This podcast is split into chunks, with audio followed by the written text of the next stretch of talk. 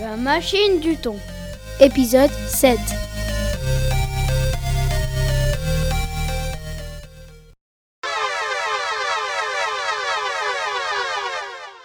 Entendant la sirène de la machine, les enfants du futur, enfin du présent, se précipitent dans la salle.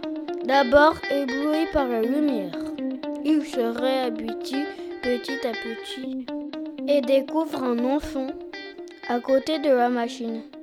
Mais alors qu'ils s'approchent, ils remarquent que ce n'est pas Kérusian. Mais t'es qui, toi?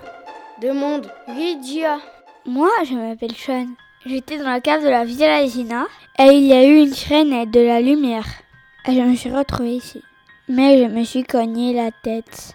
Je me souviens plus de tout.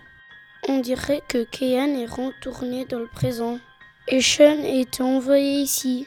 Réalise soudain Abdul Le groupe se présente à Sean, lui explique son aventure et lui propose de chercher avec eux une solution pour retourner dans le présent.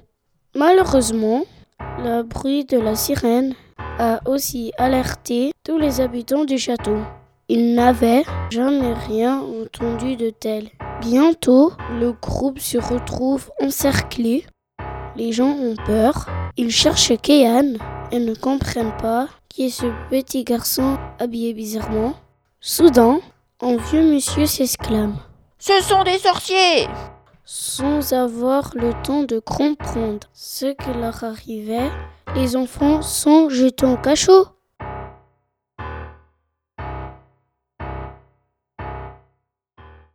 Reprenant leurs esprits, les aventuriers regardent autour d'eux, à la recherche d'une échappatoire.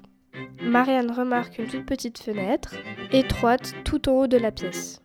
Malheureusement, personne n'est assez grand pour y accéder.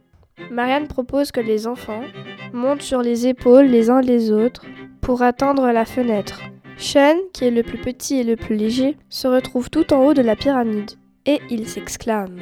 Je vais faire des signes avec ma lampe de poche. Heureusement qu'il a toujours une lampe de poche avec lui. Non loin du château, un petit garçon donne du grain à ses poulets. Son attention est attirée par une lumière venant d'une fenêtre dans les cachots. Il n'a jamais vu de pareille lumière, si brillante, et qui s'éteint et se rallume instantanément. Étrange. Il décide alors d'aller voir. Chaussons des échasses qu'il s'était fabriquées, il emprunte des habits de son père et qui se faufile à l'intérieur du château. Discret et rapide, il prend les clés du cachot à en garde et se retrouve bientôt devant les enfants. Tout content de voir un autre enfant, les explorateurs du temps lui expliquent leur histoire.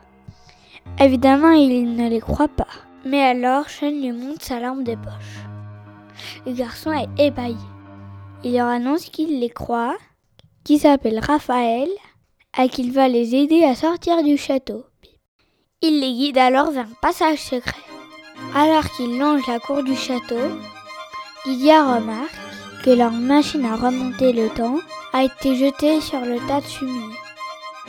Vite, les copains la récupèrent, la mettent dans un sac en toile de jute.